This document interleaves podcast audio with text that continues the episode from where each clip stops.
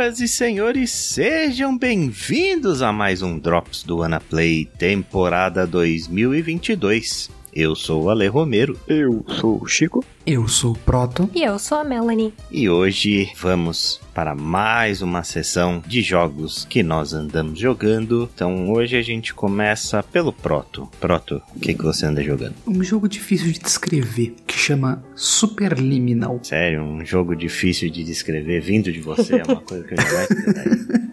Assim, descrever o estilo dele é simples. Ele é um puzzler em primeira pessoa em que você tá fazendo terapia de sonho, então você tá dentro de sonhos e as coisas começam a dar errado. E é o. Como é que é o nome daquele das duas waifus lá? Catherine. É Catherine. não, porque não é um jogo com ação. Ele não tem nenhum momento em que você tem que correr, que você tem que ser rápido em chegar de um lugar pro outro, em se mover. É um jogo, na verdade, que você se move de maneira irritantemente lenta, mas a pegada dele é muito interessante, porque como que os puzzles funcionam? Sabe quando você pega alguma coisa e você olha lá de perto, mas você tá focando no fundo, então a coisa parece muito maior do que ela realmente é. Aquelas ilusões de óticas que as pessoas parecem estar segurando a Torre Eiffel ou segurando a Torre de Pisa. Uhum. O jogo é baseado nesse conceito. A ideia é que você vai pegar as coisas e quando você pega alguma coisa que tá perto de você, ela tá grande na tela, né? Ela tá grande no seu monitor. Só que aí você olha pro fundo e quando você soltar a coisa, ela vai estar tá gigantesca, porque ela tava perto de você. É a mesma coisa ao contrário. Se você pega alguma coisa que tá longe, se você põe o mouse em cima de uma coisa que tá longe e clica nela para pegar, ela automaticamente tá no seu alcance. Você pegou ela. Só que ela tá pequenininha lá no fundo. Essa ideia. Você tá brincando com ilusão de ótica, você tá brincando com perspectiva forçada. Pô, deve dar um bug no cérebro, hein, cara? Deve ser muito divertido. Dá o tempo inteiro, velho. Tem umas coisas que você tem que fazer naquele jogo. Cada fatia de queijo que você pega é um problema de raciocínio. E eu não tô zoando, tem fatias de queijo no jogo. E ele brinca muito com isso, ele brinca muito com superposição, ele brinca muito com você pegar o ângulo das coisas. Então, logo no comecinho do jogo tem um momento em que você precisa de um item para colocar numa placa, maior estilo portal, você precisa de um item para colocar em cima de uma placa, que é um botão para abrir a porta para você sair. Só que não tem nenhum item na sala. Até que você anda e num certo ângulo você vê que as sombras se alinham fazendo uma peça de xadrez, então você consegue clicar nela e pegar. Ah, interessante. Então, conforme você vai andando pelo cenário, você vai alinhando as coisas no cenário para formar objetos e tal. É esse tipo de puzzle. Sim, por exemplo, um,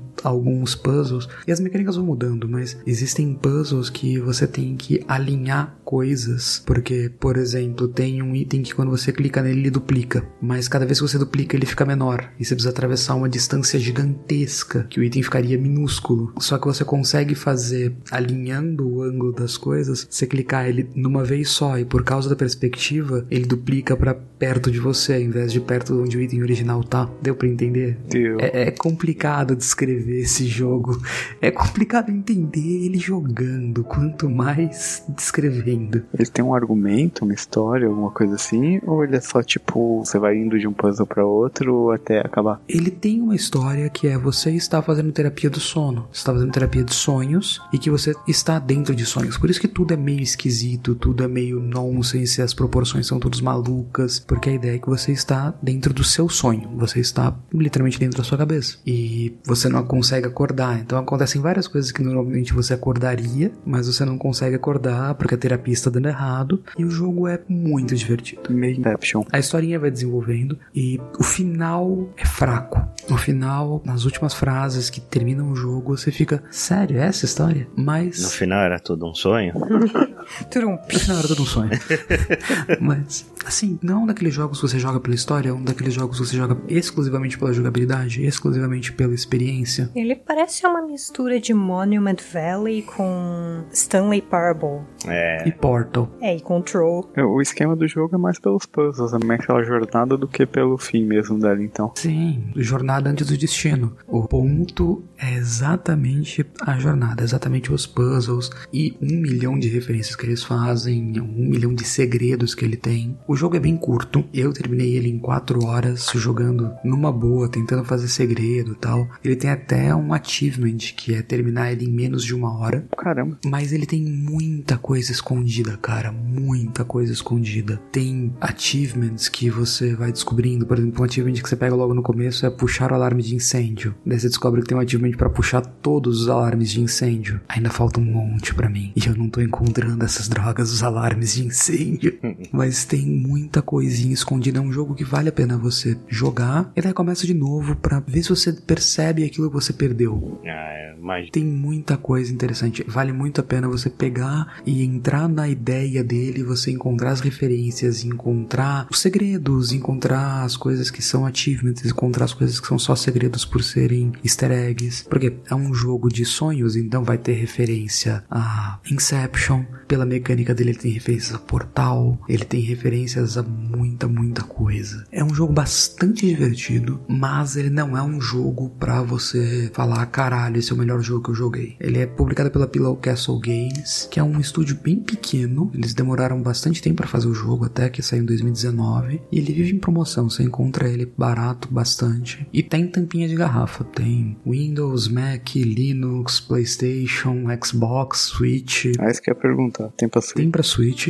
Pela sua descrição, me parece o jogo perfeito pra jogar no Switch. Eu não sei se ele é um jogo bom pra jogar no Switch ou um jogo que vai dar dor de cabeça pra caramba pra jogar no Switch. Ainda assim, ele é muito, muito legal. Ele é muito interessante porque a resolução dos puzzles muitas vezes é óbvia. E beleza, você pega e resolve, passa e segue, mas sabe quando você olha pro puzzle que você acabou de resolver e fala: Eu deixei alguma coisa pra trás? Tem alguma coisa faltando aqui? Bem The Witness. É, Ok. só que The Eu Witness. ia citar The Witness porque essas coisas de perspectiva, esse tipo de puzzle é bem a cara de The Witness. Ele lembra um pouco The Witness em algumas coisas. É que a coisa de The Witness que você sente que você deixou alguma coisa pra trás é principalmente porque você percebe que tem um ícone faltando, ou depois você descobre que tem X puzzles em cada área, você descobre os monolitos, né? O legal de Superliminal é que ele te dá dicas mais óbvias de que você perdeu alguma coisa, que você não viu alguma coisa. Por exemplo, tem um momento em que a gravidade muda e você tá caindo de lado dentro de uma casa. E daí tem uma porta lá no alto que você fala, ok, como que eu abro aquilo? Como que eu chego lá? O seu caminho não é por lá, mas ela chama a atenção demais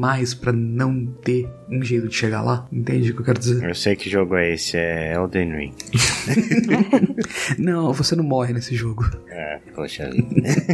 É, mas, cara, como é divertido. Depois que eu joguei a primeira vez, eu fui ver o speedrun do jogo. E como o speedrun dele é engraçado. Tem alguns truques de speedrun que você pode aprender a fazer muito rápido e que mudam completamente a experiência de jogo. É bem interessante. É um jogo que eu não sei se eu vou platinar, mas eu vou jogar mais algumas vezes tentando fazer meus PB, meus speedrunzinhos. Vamos ver se eu chego em algum lugar. Se existe um achievement pra terminar em menos de uma hora, significa que o jogo tá te incentivando a fazer speedrun. Ah, sim, sim, sem dúvida nenhuma. Mas terminar ele em menos de uma hora, quando você sabe o que tem que fazer no jogo, quando você sabe que tem que resolver a maior parte dos puzzles, é bem tranquilo. É só você não cometer nenhum erro muito grande. Você não precisa de técnica de speedrun pra isso. Eu acho que a graça do speedrun pra esse tipo de jogo é mais como que as pessoas quebram as regras, né? Sim. Encontram atalhos pra resolver os problemas. Sim, a categoria glitchless de speedrun desse jogo é divertidíssima de assistir. As categorias de glitch são meio sem graça porque o jogo é feito na Unity. É só clipando na parede. É, o jogo é feito na Unity, a Unity não é muito boa com colisão. E quando você pode deixar qualquer item que você pode pegar arbitrariamente grande, é meio fácil demais você criar um objeto grande demais pra sala e você ser jogado pelo mapa. Deve ser aqueles speedruns de 3 minutos. Essencialmente, é um speedrun de 6 minutos de qualquer coisa. Principal, mas ele passa a maior parte do tempo dele caindo, manja. Mas a speedrun glitchless é, é deliciosa de assistir. é porque é muito clique preciso, é muito movimento preciso para você conseguir fazer o objeto ficar exatamente do tamanho que você precisa, para você poder chegar no lugar específico, para você poder pegar o objeto de novo. É muito, muito interessante. Por exemplo, tem um momento lá na frente, sem dar spoilers, porque o momento que isso acontece é muito interessante. Você pode mudar tamanho de uma porta, e quando você passa pela porta, tudo que tá do outro lado tá em proporção à porta. Então, se a porta tá enorme, você tá minúsculo dentro do mapa, e vice-versa. Se a porta tá o menor possível, você tá enorme dentro do mapa. Os speedrunners têm que fazer a porta ficar do tamanho exato para você conseguir atravessar o mapa no menor tempo possível. Mas se ficar pequena demais, você não passa, se ficar grande demais, você perdeu 20 segundos. É muito, muito interessante. E conforme você vai jogando, mesmo jogando casualmente, você começa a perceber isso, porque você fica incomodado, sabe? De tá demorando demais essa travessia. Não, você tem que estar tá errado. É muito interessante, eu sugiro muito fortemente o jogo. Se você tiver oportunidade, Super Liminal, tem na Steam, tem pro seu console favorito, tem nativo para Linux, sugiro muito fortemente. Um jeito muito bom de queimar algumas horas e não pensar em muita coisa.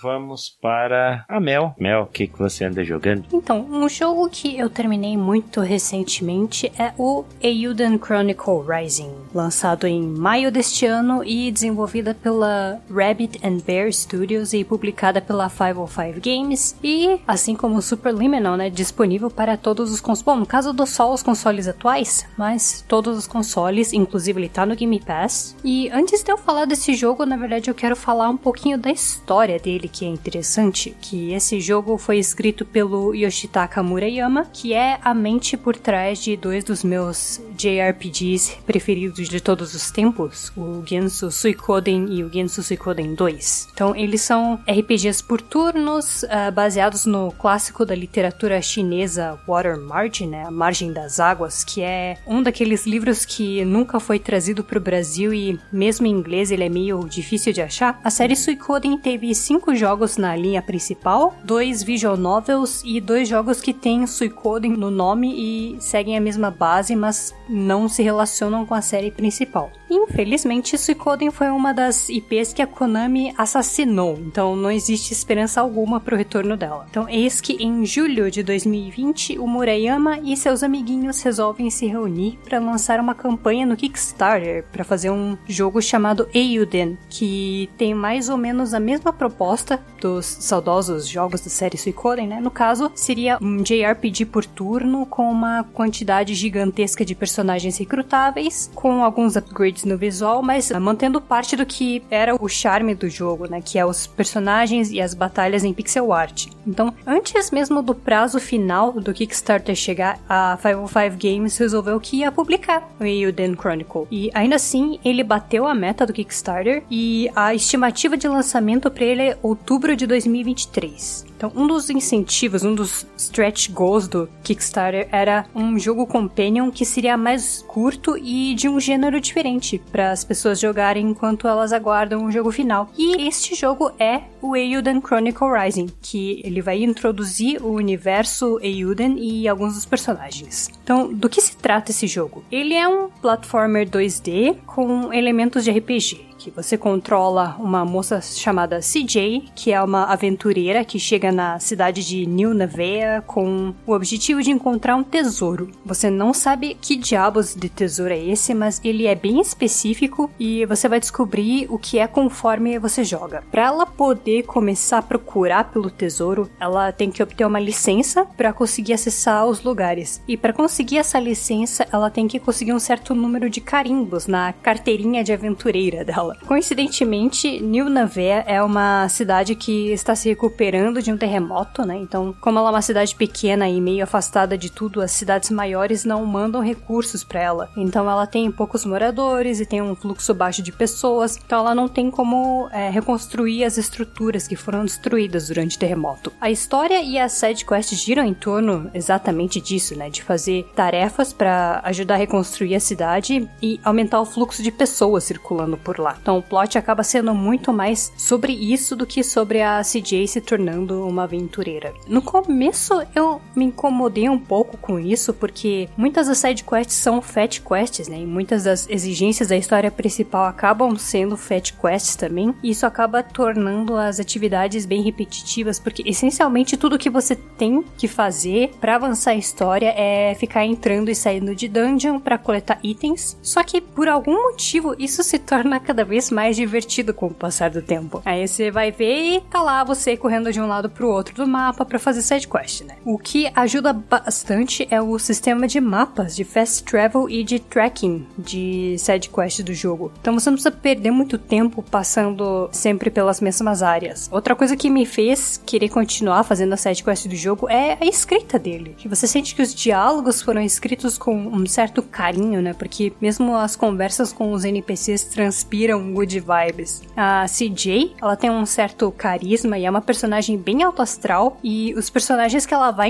encontrando durante a história também são personagens que têm uma personalidade que faz com que você queira conversar mais com eles. Com relação ao sistema de combate, ele é bastante simples. Você começa controlando só a CJ e você tem só um botão de pulo, um de ataque e um especial. Então as dungeons são plataformas 2D bem simples, divididas em várias áreas diferentes e geralmente as áreas têm barreiras que você destrói de acordo com o que a história dita, né? Tem um pouco de backtracking, exploração, tem uns puzzles bem simples, mas nada que vai ser difícil a ponto de te travar no jogo. E conforme você vai progredindo, você consegue mais dois personagens para sua equipe e é aí que o jogo começa a ficar interessante, porque que você controla um personagem por vez, mas cada botão troca para o outro personagem. E a graça desse personagem é que se você estiver atacando o inimigo e trocar de personagem na hora certa, você vai fazer um combo com esse personagem e conectar os ataques. E se você trocar de personagem na hora errada e o inimigo te atacar no meio da troca, ele vai cortar o seu combo e tem um tempo de cooldown até que você consiga conectar os ataques de volta. Não é nada muito complexo, não é nenhum Hollow Knight da vida, né? Mas mas quando você pega a manha de como usar, é bem legal combar os ataques. É, no começo você consegue fazer essa troca só uma vez, e conforme você vai aumentando o nível dos personagens e avançando na história, você consegue linkar os ataques mais vezes. Isso é bem útil em lutas contra inimigos um pouco mais fortes e bosses. Uma coisa legal dos bosses é que eles são bosses que têm um padrão de ataque, tipo os de Hollow Knight, tipo os de Metroid. Eles não são nem um terço do tão difíceis quanto os chefes desses jogos, mas eles são chefes que você não pode simplesmente spamar os ataques, né? Ele tem os ataques que você precisa esperar o chefe expor o ponto fraco e só então você ataca. E eu gosto do senso nostálgico que isso traz pro jogo. Ele parece muito aqueles jogos de plataforma tipo Castlevania da vida. Não tem muita coisa que eu possa dizer que eu não gostei do jogo. Se fosse para apontar um aspecto menos favorito dele é o lance das animações dos personagens, que às vezes a a movimentação dos personagens parece a dos personagens de Scribblenauts, né? Que é meio dura, esquisita. E os braços, tipo, não mexem com todas as articulações, eles mexem inteiros. É, mas eu gosto muito do pixel art dos personagens, porque é todo mundo muito carismático. E talvez eu esteja falando isso só porque eu gosto muito de Suicoden. E Eiyuden trouxe de volta esse estilo de arte que era tão legal e muito característico da série, né? Mas ele é muito do que eu esperava de um Suicoden moderno. Não, você não tá falando isso só porque você gosta do estilo. Esse jogo é absurdamente lindo. É, ele é bem bonito. Eu vi minha esposa jogando, eu assisti o jogo inteiro, essencialmente, na TV da sala, porque esse jogo está no Game Pass. É. E, cara, TV 4K bonitona. E que jogo maravilhoso. Que uso de profundidade, que uso de cor, de contraste, que é um... maravilhoso isso. O paralax dele é muito bom. As animações são simples são, mas a arte é maravilhosa, é quase como se estivesse vendo cartas de Magic recortadas e animadas. É esse o nível de arte, é absurdo, é lindo, esse jogo é maravilhoso. Eu me sinto quase ofendido de você não ter dito que você tem um canguru chamado Garu que você pode controlar. É muito engraçado, é muito bonitinho. O jogo inteiro é maravilhoso. As animações dos personagens não são grandes coisas, mas o pixel art em si, o número de detalhes, a escolha das cores deles, até por mais que eu não goste das animações de combate, as animações dele se movendo, o Garu principalmente, ele vai pulandinho assim, é muito carismático, né? E o legal do estilo de arte desse jogo é justamente que todo o cenário em volta, tipo, a construção do mundo é feita em 3D, né? Tipo, você não navega em 3D, você navega só por duas dimensões, mas o cenário ele não é pixel art, ele é arte 3D mesmo e é bem bonito. Tipo aquele jogo da Nintendo, aquele RPG que ficou bem famosinho do Switch lá. Qual deles? Como é que era o nome dele? Qual? Não é o Bravely Default, é o outro. Ah, o Octopath Traveler? Octopath Traveler, exatamente. Puta jogo chato do inferno. É tipo Caramba, Chico, eu nem joguei. Eu tô com ele na, na lista.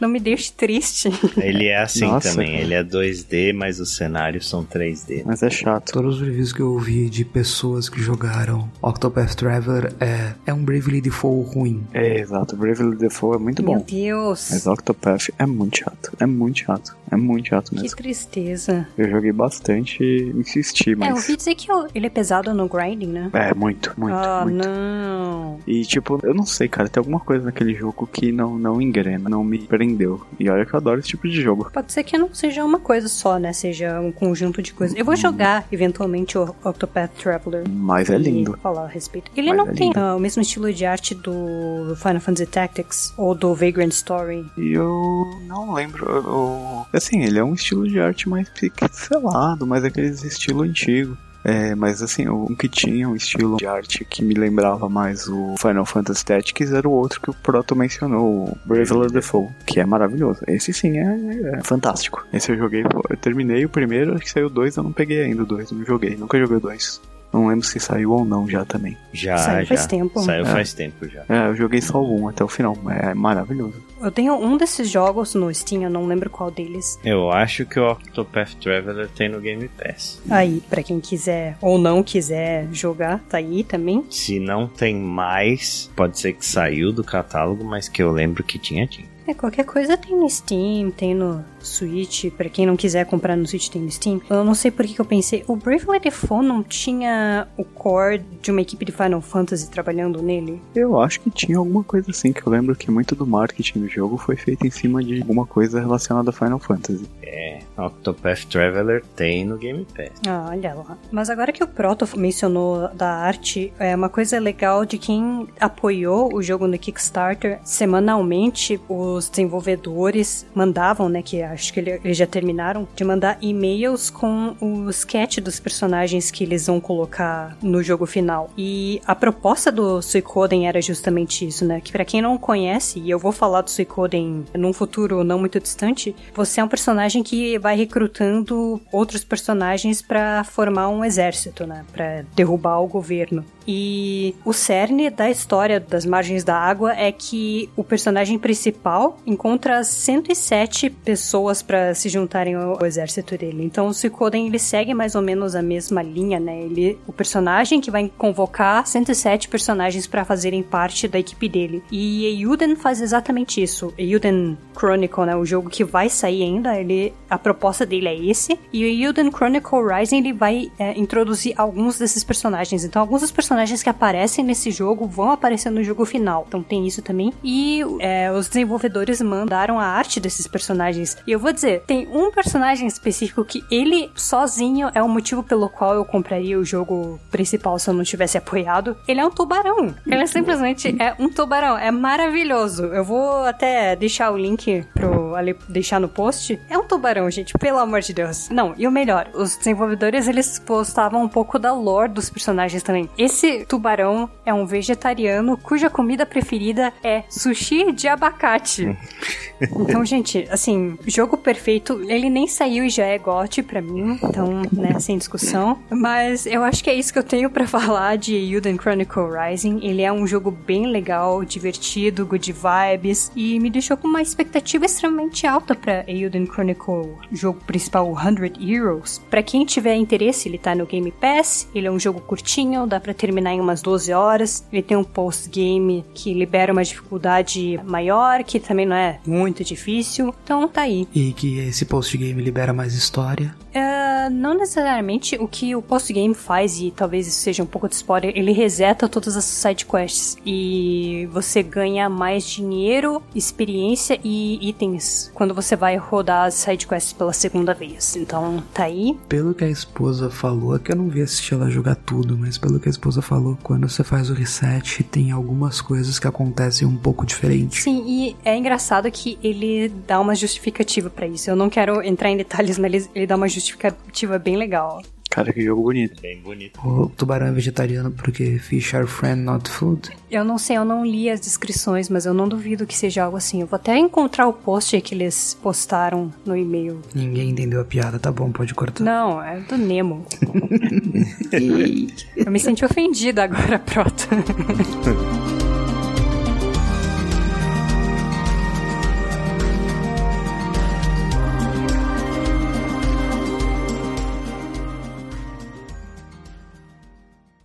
Então vamos para o Chico. Chico, o que, que você anda jogando? Boa, eu ando jogando V-Rising. Basicamente, cara, esse jogo saiu aí esses dias e deu um, um away. Até os desenvolvedores do jogo deram uma, uma entrevista falando que nem eles esperavam o sucesso que esse jogo teve. É, acho que vendeu 10 milhões de cópias já e ainda tá em Early Access, né? É, e eu peguei no Steam o jogo e, e assim, eu fui impactado por essas notícias de tipo, jogo mais jogado e tipo, todo mundo falando bem bem. Aí eu fui ler a descrição do jogo e achei muito legal. Cara, é impressionante como aparecem esses jogos do nada, né? Tipo, é. no ano passado teve o Valheim, que foi exatamente a mesma coisa. Um jogo desenvolvido por um estúdio pequeno que ninguém conhecia, de repente virou um fenômeno, tava todo mundo jogando. E esse ano é esse V-Rising, é, tipo, ele é, é. O, o, novo Valheim. E, e cara, é, é, um jogo muito legal, a premissa me pegou. Ele, basicamente, você tá num mundo e existiam vampiros, os vampiros foram caçados e derrotados, só que ficaram escondidos, né, e adormecidos ali, passaram fome e blá blá blá né, que conta no início ali na introdução do jogo, até o momento de despertarem. Aí você joga com um vampiro e você tem que literalmente reerguer, né? Você começa ali no caixão, né, saindo de uma cripta e você tá solto no mapa. E o seu objetivo é explorar, construir, reerguer um castelo seu ali coletando recursos, minerando pedra, cortando árvores, né, e sobrevivendo a bichos, caçadores e outras coisas mais que tem no mapa. E existem, né, depois que você consegue, tipo, construir um, algumas coisas básicas ali, é, libera um equipamento, né, um, um dos itens do seu castelo que permite você rastrear o que eles chamam de pessoas que têm o sangue V. Essas pessoas ou criaturas ou são pequenos mini boss, assim, que você caça no mapa né, você rastreia e caça no mapa, que toda vez que você mata eles, habilita às vezes novas fórmulas de construção e habilitam poderes novos. Então você tem algumas árvores de poderes vampíricos específicos que você consegue evoluir caçando essas pessoas com sangue V. Você não tem XP assim, tipo, o que você tem mais próximo disso é o seu nível de equipamento, que você vai melhorando os equipamentos com craft e tudo mais, e você vai sobrevivendo, colocando coisa para alimentar o seu castelo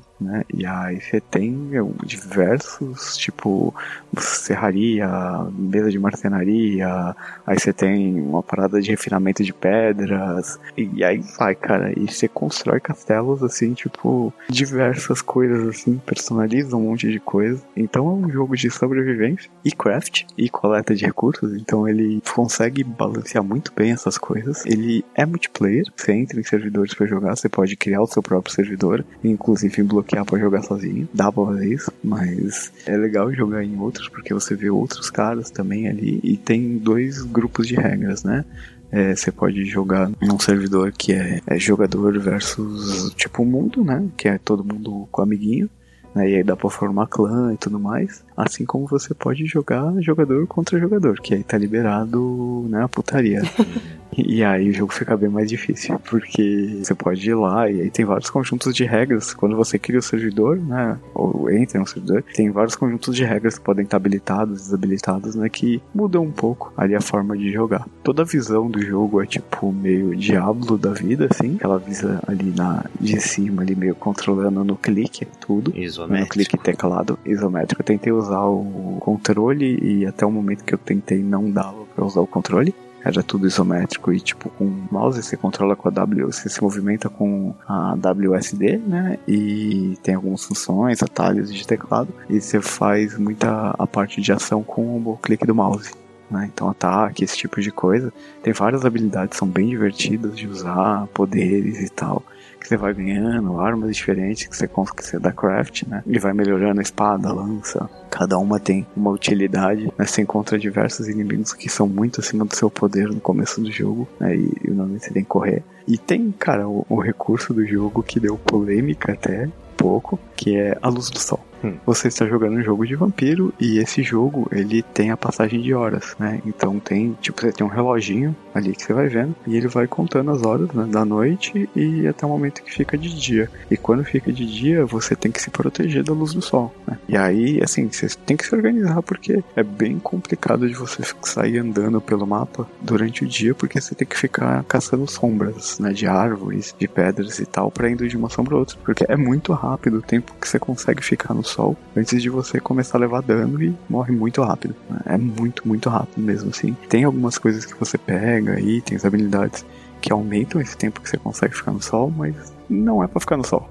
Você é um vampiro, né? É, é, é tipo, meu, é, é, óbvio, você não brilha no escuro, você é um vampiro de verdade. Droga! Né? É, não, você não brilha na luz do sol, né? Não é essa coisa ridícula e tosca. E eu vi gente reclamando dessa mecânica, cara. A mecânica é muito boa, é muito bem feita. É, assim, sinceramente, reclamar dessa mecânica no jogo de vampiro é o extremo do bizarro, assim, na minha opinião. É tipo, é, é imbecil. É tipo, é idiota. E eu vi jornalista gamer reclamando disso, falando que, ah, não, porque a ideia é boa, mas você é complicado porque desacelera e tal. E cara, esquema é você tem alguns itens e quando você constrói o castelo, mesmo você tem teto, né? Então, tipo, o que eu me organizava era eu aproveitava fazia tudo que dava pra fazer durante a noite, caçava esses inimigos, boss e tal, e me programava para conseguir voltar pro meu território, né, no dia, porque eu ficava protegido e ficava fazendo craft das coisas, ficava tipo, né, me planejando porque eu ia fazer durante a noite. Então, tipo, cara, funciona muito bem. Às vezes, o que você tá buscando tá muito longe. Então, às vezes, dá de você ser pego no meio do caminho, indo ou voltando. E aí você tem que se virar, né? Mas é, dá perfeitamente para você indo de sombra em sombra, coletando recursos ali, devagarzinho, desacelera um pouco o jogo. Quando isso acontece, você é pego no meio, mas não é um Souls, sabe? Reclamar disso é muita firula. Mas assim, existem muitos jogos que tem mecânica que você não pode andar à noite. E aí, galera reclama. Sim, é, então, tipo, é muito bom o jogo, tá? É muito divertido, é muito gostoso de jogar. O craft do jogo é muito legal. Você aprender as coisas. Esse lance de você caçar os boss é muito divertido. O jogo tá na minha opinião, assim, tá muito redondinho, assim, sabe? Tá muito gostoso de jogar. Não é um jogo muito pesado, roda bem na minha máquina, que já tá um pouco antiga. Eu joguei aqui no notebook, tipo, com uma 1070 e, tipo, rodou bem. Então, roda num equipamento bem mais simples. E, cara, é, vale a pena jogar. E no momento da gravação, esse jogo tá só 37 reais, brother. É menos que algumas Mac ofertas. É, talvez seja o motivo por ele ser tão popular. É, mas ele, ele nunca teve muito caro, assim. Tipo, eu não lembro que eu não paguei muito mais que isso, não. É, Acho que esse foi o preço. Não, ele não tá em promoção, 37 reais é o preço padrão dele. Ah, então foi isso aí que eu paguei. É cinzinho com todos os DLCs. É, é, e tem daí você tem os, os DLC mais personalização e tal. Mas é, cara, é um jogo bem divertido, assim, tipo, de sobrevivência, assim, sabe? É muito legal, cara. É muito legal mesmo. Pelo que você falou, parece uma mistura de Don't Starve com Age of Empires. É. É, só que você não tem a, a parte estratégica do Age of Empires, né? Ele, eu diria que ele é mais uma mistura de Don't Starve com Diablo, assim, com hum. um jogo assim de ação isométrica, assim, sabe? Porque ele tem bastante parte de ação. E você caçar bicho, de caçar esses boss né? E tem muito a parte de você coletar recurso e fazer craft, que é bem parecido com a parte do Don't Starve, assim. Né? Então ele tem todo um quê de sobrevivência é, e de combate. E o combate é muito bem feito, viu? Funciona bem. É simples, e funciona bem. E não é extremamente fácil, assim. Se, se vacilar, ainda mais pros boss, você precisa pensar um pouco. Não dá pra sair só apertando o botão. Eu morri algumas vezes. E quando você morre acontece o que? Permadeath? Não, quando você morre, você perde as coisas que você estava carregando. Elas ficam no lugar onde você morreu. E você aparece de volta ou num spawn point ou no seu caixão. Que você já construiu no seu castelo. Ah, tá. É, não é muito punitivo, não, a morte, cara. Legal, legal. Isso é bom. E aí tem algumas coisas, por exemplo, quando você caça, mata seres vivos, você consegue umas orbes vermelhas de sangue. E você usa essas orbes vermelhas para fazer alguns crafts para ampliar o seu território e para alimentar o seu castelo. O seu castelo é como se ele estivesse vivo. E se você não alimenta o seu castelo, ele começa a decair, né? E se fica muito tempo sem, inclusive ele começa a se autodestruir, assim, por assim dizer. Então você tem que estar preocupado com também manter o seu castelo vivo. E as coisas são em tempo real, né? Se você. É. Você não pode ficar muito tempo, tempo sem logar, porque senão você se ferra tudo que você fez. Exatamente. Teve tipo. Eu teve uma vez que eu fiquei um dia assim inteiro, assim, acho que dois dias sem entrar no jogo. Quando eu entrei eu não tinha absolutamente nada. Hum. Tava tudo destruído, inclusive tinham construído já o território em cima de onde era o meu território anteriormente. Seu castelo simplesmente decai e, tipo, vai pro saco. Aí você falou: se eu não levanto, você senta no meu colo, né, seu filho da puta? é, isso é meio foda, porque não dá pra ficar entrando todo dia no jogo e tal. Mas os desenvolvedores falaram que o jogo ainda ia ter, né, pelo que eu tava lendo, iam soltar uma versão single player ainda do jogo. É aquelas velhas táticas de manter a galera jogando, né? O cara quer que você é. fique no jogo sempre. Mas assim, mesmo isso eu não achei punitivo demais. Que, por exemplo, essa vez que isso aconteceu comigo, depois eu entrei no jogo, você não perde as coisas que você já aprendeu a construir, que você já tem as formas, sabe? Cara, tem bastante árvore e pedra. Então o básico você consegue construir muito rápido de novo. E os seus itens, tipo de armas e tal, você não perde, tá? Ah, os itens fixos. Então você, tipo, você continua com a sua armadura, com as suas armas ali, e seus equipamentos, tipo machado, essas coisas assim. Você perde os recursos, né? E aí você vai lá e faz tudo de novo, assim. Tipo, dependendo do nível que você está, não dá muita merda. E outra coisa também que você pode é quando você tá jogando, você farma bastante dessas horas, muitas mesmo, né? E deixar o castelo bem alimentado. E aí dá pra durar tipo dias ali com o seu personagem dormindo no caixão. Legal. Questão de se organizar com os recursos. dá pra deixar, porque assim, um pouco de orbe já tipo dá 20 horas, sabe? Assim, não é muita coisa, assim, sabe? É que você precisa para manter o castelo muito tempo ativo. Você deixa a comida no potinho, ele é bem organizado, se alimenta direitinho. É, você deixa ele lá com bastante orbe, tipo, vai que vai. E você também dá upgrade no castelo. É bem legal. E você tem o serviço, depois de um certo nível, você tem serviçais. Tem um monte de coisa. Hum. é, legal, interessante. Nesse ano a gente tá tendo bastante jogo de vampiro, né? Já saiu o Vampire Bloodlines lá, ia sair aquele Red Rising, né? Que é da Arcane. Foi adiado junto com o Starfield. E esse aí é o que mais se destacou até o momento. É, e ainda tem a sequência do Vampiro à Máscara esse ano ainda. Ah, esse tá no limbo do desenvolvimento. Eu nem sei se esse jogo vai sair, para falar a verdade. É, ele foi essencialmente cancelado. Teoricamente ele tá em desenvolvimento, mas ninguém pode falar nada, ninguém sabe de nada. Tem que ficar feliz com o Swan Song que saiu e é isso aí. Sim, eles trocaram praticamente a desenvolvedora inteira, né, do jogo. No... Não, eles trocaram o estúdio. Eles trocaram de estúdio. Eles literalmente pegaram o jogo, colocaram em outro lugar e a empresa que pegou falou: Então, eles estavam usando uma engine customizada, a gente vai ter que começar a usar. Hum. O último jogo que eu ouvi falar que trocou de estúdio foi Dead Island 2. Você já ouviu falar de Dead Island 2? Nossa senhora. Quantos anos você não ouviu falar de Dead Island 2? Eu não botaria muitas minhas esperanças de que esse jogo vá ver a luz do sol, não. É, no mesmo porque é um jogo de vampiro e se ele visse a luz do sol ele ia morrer, mas ele tudo bem. Ou brilhar, né? Não sei. é.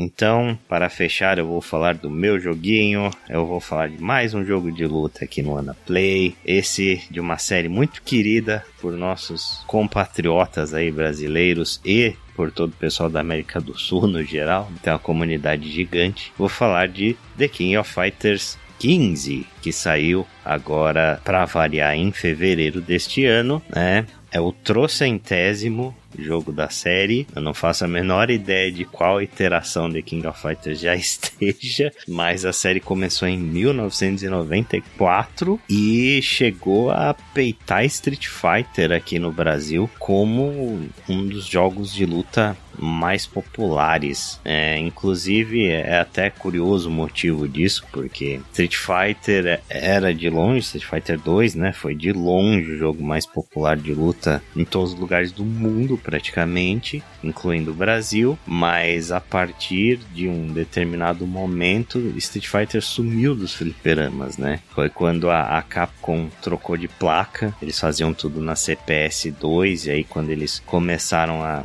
utilizar a CPS 3, era uma que foi inclusive a placa que eles desenvolveram Street Fighter 3, Marvel vs Capcom 2, né? Você viu esses jogos da Capcom sumindo dos arcades porque essa placa era muito cara e é muito difícil de você ver esses jogos no Brasil, né? Ninguém jogou Street Fighter 3 no arcade aqui no Brasil. Lá fora a galera, meu Deus, Street Fighter 3, Third Strike. Eu joguei. Você jogou? Num, num shopping, alguma coisa assim? Na praia. Na praia tinha um fliperama grande lá na Praia Grande que tinha uma máquina de Street Fighter 3.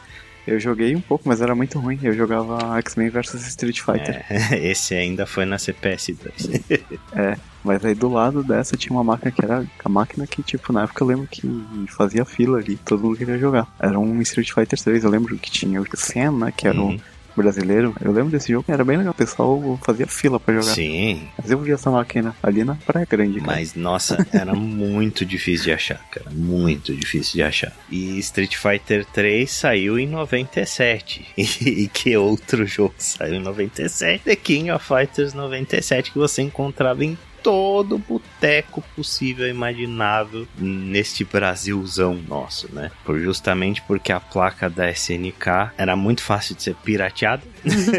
então, assim, você encontrava The King of Fighters em todo canto, enquanto esses jogos eram bem mais raros. Né? E foi aí que a série se popularizou no Brasil. Como está The King of Fighters nos dias de hoje, né? Depois de tudo que a série passou aí ao longo do caminho, a SNK chegou a falir, aí depois teve essa volta com alguns jogos que desde The King of Fighters 2003, mais ou menos, acho que 2002, né? 2002 foi o último grande jogo da série em termos de popularidade. Depois disso, a série foi caindo num limbo cada vez maior e agora King of Fighters está meio que num outro momento, né? Eles estão tentando conquistar um mercado novo. The King of Fighters 14 já foi um jogo que vendeu muito bem e que começou a conquistar o público dos Estados Unidos, que é uma galera que nunca jogou King of Fighters na vida, era completamente alienígena a série. Então, The King of Fighters 15, ele meio que continua esse legado aí, mas ele traz muito da nostalgia de volta. O sistema de luta é o clássico, são três contra três, você pega três personagens, morreu, vem o próximo, assim como os primeiros jogos da série e como foi a fórmula mais utilizada durante todo o tempo, né? King of Fighters chegou a experimentar com outras coisas, tiveram alguns jogos tipo a 2000 que tinham quatro personagens ao invés de três, você usava um deles como Striker, né? Aí teve o The King of Fighters 11 que era basicamente um jogo de tag, estilo Marvel vs Capcom, mas no geral a série ficou mais conhecida mesmo pelo 3 contra 3 e esse jogo ele segue bastante o, modelo clássico. O roster de personagens ele é bem interessante, assim, enquanto no King of Fighters 14 eles trouxeram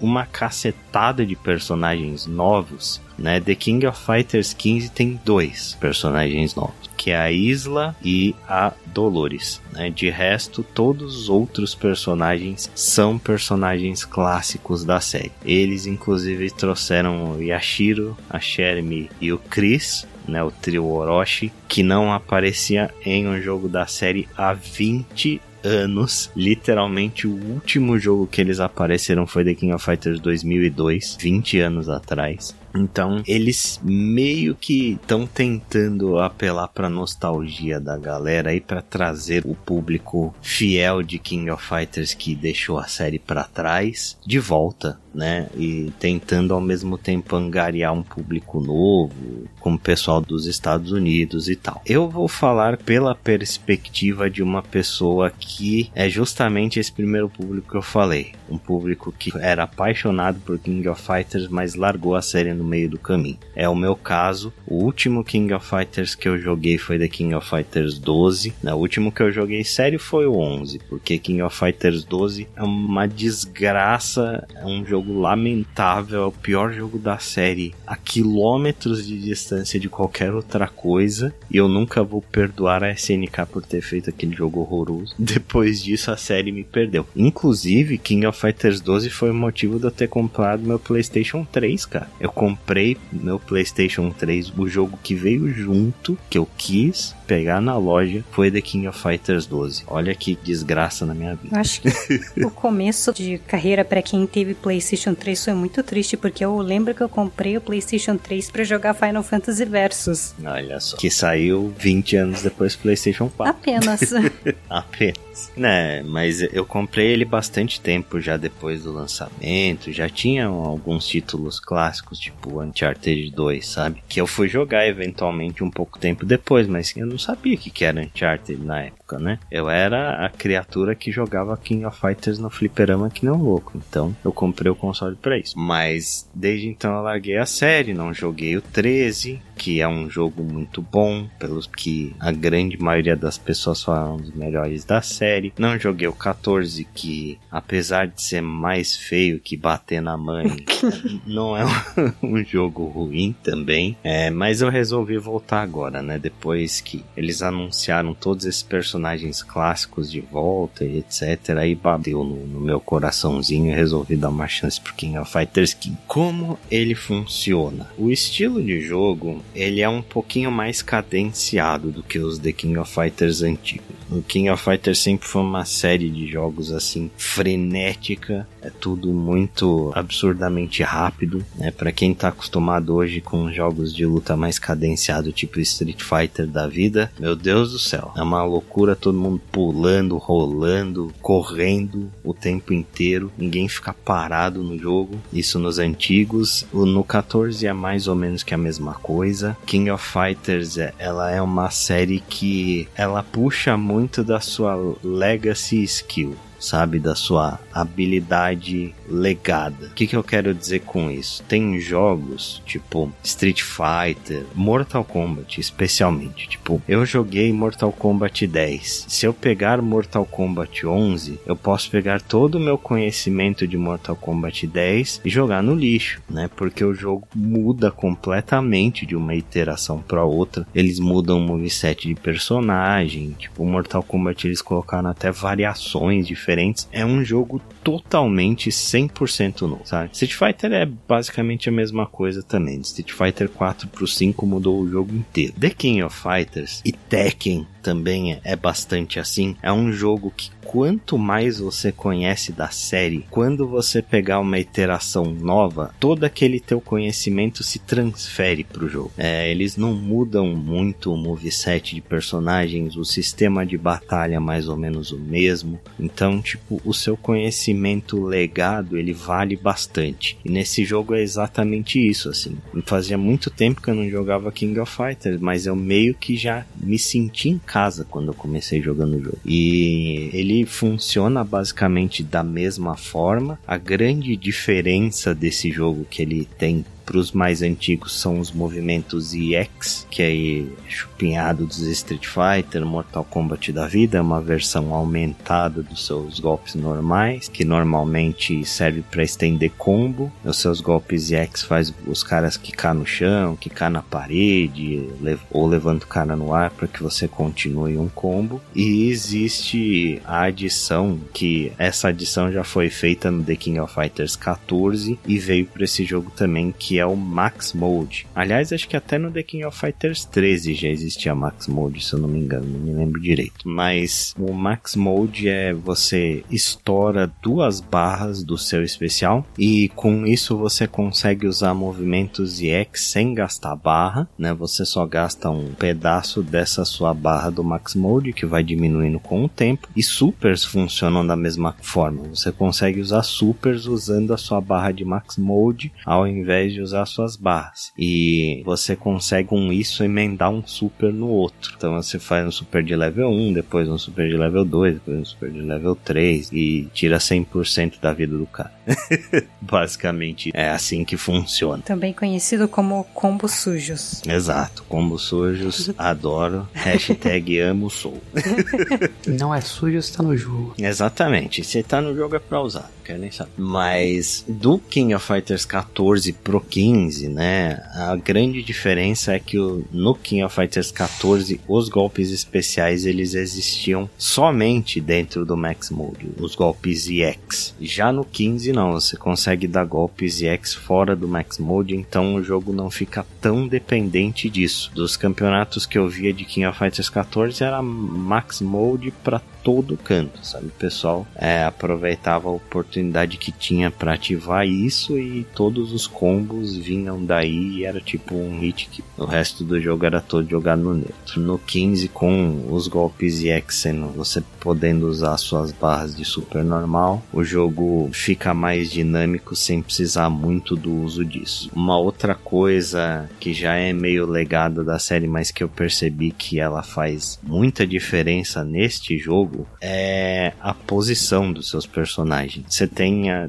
três posições de personagens. Pode colocar ele em primeiro, em segundo ou em terceiro do seu time. E isso em The King of Fighters tem nome. A gente chama de Point, Mid e Anchor. Nos outros jogos da série mais clássicos, não fazia tanta diferença a ordem dos personagens que você colocava. Não sei em nível competitivo muito alto. Mas aqui o que, que acontece? Cada personagem seu, quanto mais para trás ele está, no seu time, né? Quanto mais por último ele está, mais barra de super ele consegue encher. Então, o seu point, o seu primeiro personagem tem três barras de super, o seu mid ele tem quatro e o seu anchor ele tem cinco barras de super. E a sua barra de max mode, ela também, o tamanho dela varia conforme a posição do seu personagem. Então, nesse jogo é muito mais estratégico a posição com que você coloca cada personagem do seu time porque o seu primeiro personagem ele não vai ter muita barra para trabalhar. Então o ideal é que você escolha um personagem que funcione bem sem usar barras de especial, ou que a gente chama de bateria, que seja um cara que vai encher barras de especiais pros seus próximos personagens. Aí no mid o ideal é que seja um cara meio termo, que ele dê um dano bom sem barra, mas que ele consiga usar as barras dele também de uma forma efetiva. E o seu anchor é o cara que vai estourar e vai gastar todos os seus recursos e dar o combo de 100%. Essa é a dinâmica que o jogo funciona. E eu achei bem legal, assim, achei estratégico, interessante em relação aos jogos clássicos, no mais geral, assim. O jogo em si, ele funciona bem, ele é um, um fighting game muito focado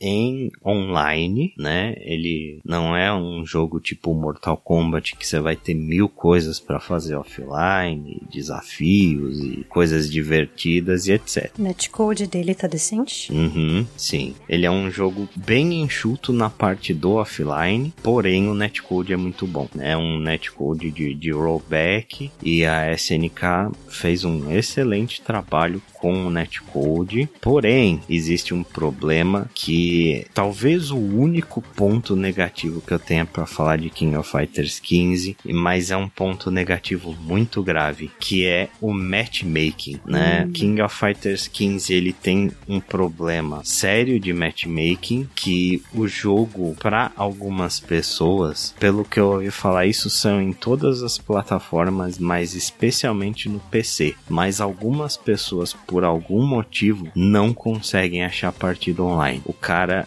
entra e o jogo fica quase 30 minutos para achar uma pessoa para jogar. E aí a gente pensa, ah, mas é porque a população do jogo é baixa? Não.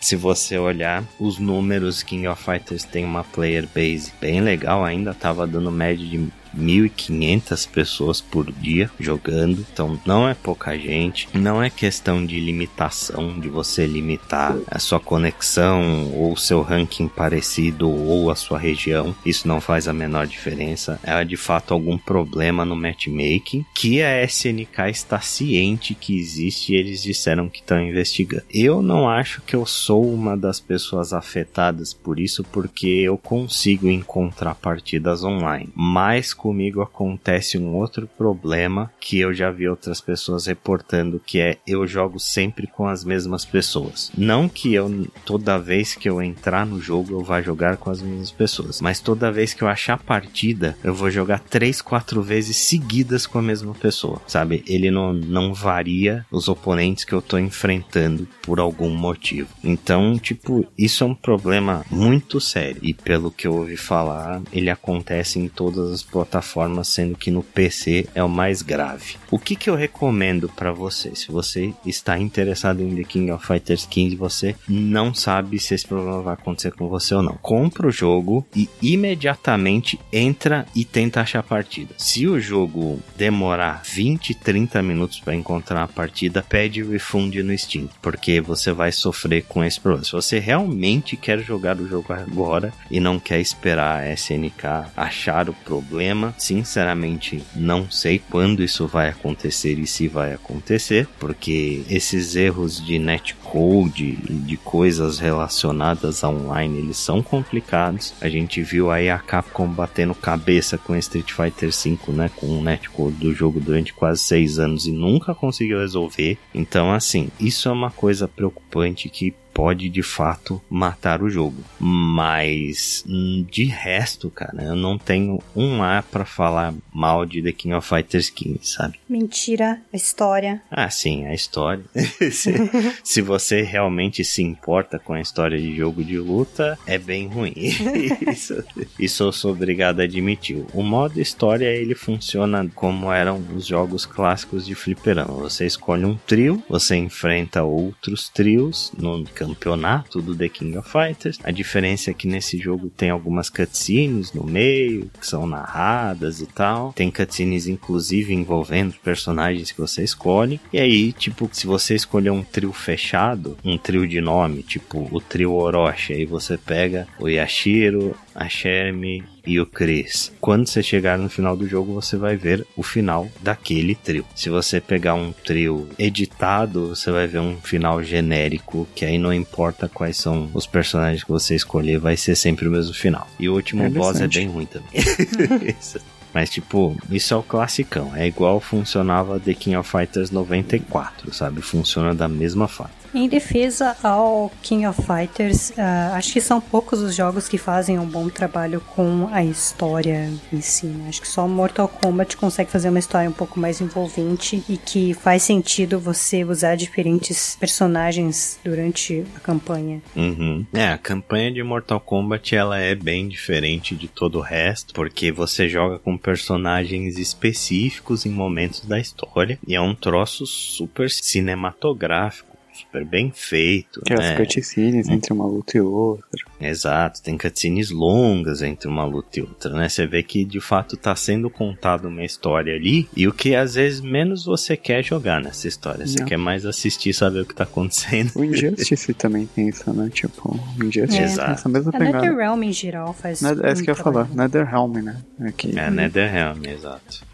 Tipo, a gente é. até tinha lá no passado o Tekken 3, que tinha alguma coisa assim, que com os finais de cada personagem que eram legais, mas nada nesse nível da NetherRealm. Com certeza. Eu sinto que Tekken foi uma das séries que mais decaiu em termos de história, e Soul Calibur teve um ponto que eles até tentaram fazer um trabalho mais ou menos similar, e foi bem triste, digamos assim. Acho que foi o 4 que tinha o Ezio como o personagem convidado, hum. o jogo tinha uma história que era bem triste. Você controlava o Patroclus e a Pyrian, e era só esses dois, história bem desinteressante, um gameplay bem repetitivo. Uhum. É, o Soul Calibur 6, que foi o último que saiu, eu gostei bastante da história. Ele tem inclusive um modo RPG com nível e, e o caramba 4, assim, é que eu acho bem legalzinho. A história é basicamente um reboot da série. Ele conta a história do, do Soul Edge, do Soul Calibur 1, meio que de novo, por um ângulo diferente, mas é legal. Só que não chega nem aos pés do que a NetherRealm faz. Assim. E eu também acho que nenhum outro jogo de luta vai conseguir fazer isso, porque é muita grana que vai no desenvolvimento desses modos história, sabe? Você tá desenvolvendo, tipo, horas e horas de cutscenes para um modo que as pessoas vão jogar uma vez só e, e nunca mais. É, grana e tempo, né? Mais ou menos o mesmo princípio do Call of Duty da vida. Exato, é. Mais ou menos o mesmo princípio. Então, acho ok que os jogos de luta não invistam tanto em modo história. É legal quando tem, com certeza. Mas é o que vai me prender jogando um jogo de luta por muito tempo? Não. Eu não sei, eu então... era a pessoa que jogava pela história. é, então, eu não sei o quanto um, um modo história vende. Acho que no caso do Injustice, por exemplo, é essencial. Afinal, né? São heróis da DC. É que Injustice em si não é um jogo muito bom, até em termos de. A gente já tá falando de mecânica e do modo competitivo, ele não é competitivo, né? Por aí, talvez seja por ele isso. É. Ele é competitivo. Injustice 2 eu nunca vi. No... Ele esteve numa Evo? Eu nem lembro mais. Várias.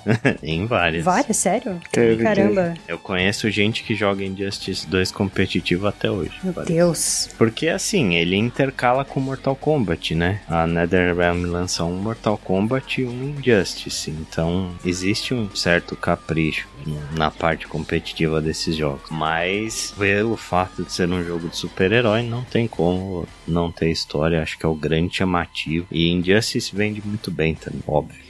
E eles também não querem perder a oportunidade, já que eles estão com personagens licenciados e tudo mais. Exato, exato. É muita oportunidade para se desperdiçar. Mas no caso de King of Fighters, apesar de tipo ter uma história muito longa já, né, com várias sagas e etc, nem todas essas sagas foram boas. Eu acho que para falar a verdade, só a primeira saga, Saga Orochi, que foi legal de fato. O resto que veio a seguir foi bem meia boca. Então, acho que ninguém joga King of Fighters pela história, todo mundo tá mais interessado no gameplay. O fato deles terem caprichado no online, pelo menos é o suficiente para mim. Mas pode ser que não seja para todo mundo né? Ele não é um jogo lá muito casual, sabe? Ele é uma barreira de entrada é bem alta. Como eu falei antes, veteranos da série têm uma vantagem muito grande. Então, quando você entra no online de King of Fighters, normalmente você já vai encontrar pessoas sabendo o que estão fazendo. Não é um jogo com uma barreira muito